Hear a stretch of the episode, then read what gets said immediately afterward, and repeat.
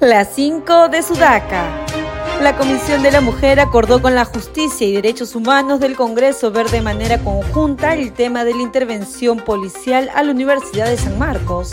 De esa manera se podrá invitar a todas las autoridades involucradas, entre ellas a la fiscal de la Nación, las cuales pidieron reprogramaciones a las tres comisiones porque las citaciones coincidían en fecha y hora. La Comisión de Relaciones Exteriores que preside María del Carmen Alba aprobó la moción de orden del día para declarar persona no grata para el Perú al presidente colombiano Gustavo Petro por las inaceptables declaraciones públicas que hizo sobre la Policía Nacional del Perú. Según la moción, los comentarios del jefe de Estado colombiano contra nuestra policía constituyen una injerencia inaceptable en asuntos internos del país. La congresista Marta Moyano de Fuerza Popular consideró esta mañana que la renuncia de la presidenta Dina Boluarte, exigida por varios sectores políticos y por los manifestantes antigubernamentales, generaría mucho caos porque al final tendría que asumir la presidenta del Congreso e historias como esa ya la hemos vivido, manifestó.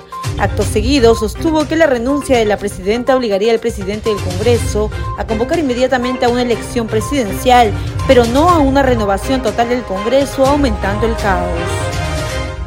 En la madrugada europea del lunes 13, el asteroide 2023 CX1, una bola de fuego de 12 toneladas de peso, ingresó a nuestra atmósfera y se precipitó al mar en el Canal de la Mancha a una velocidad de 17 kilómetros por segundo.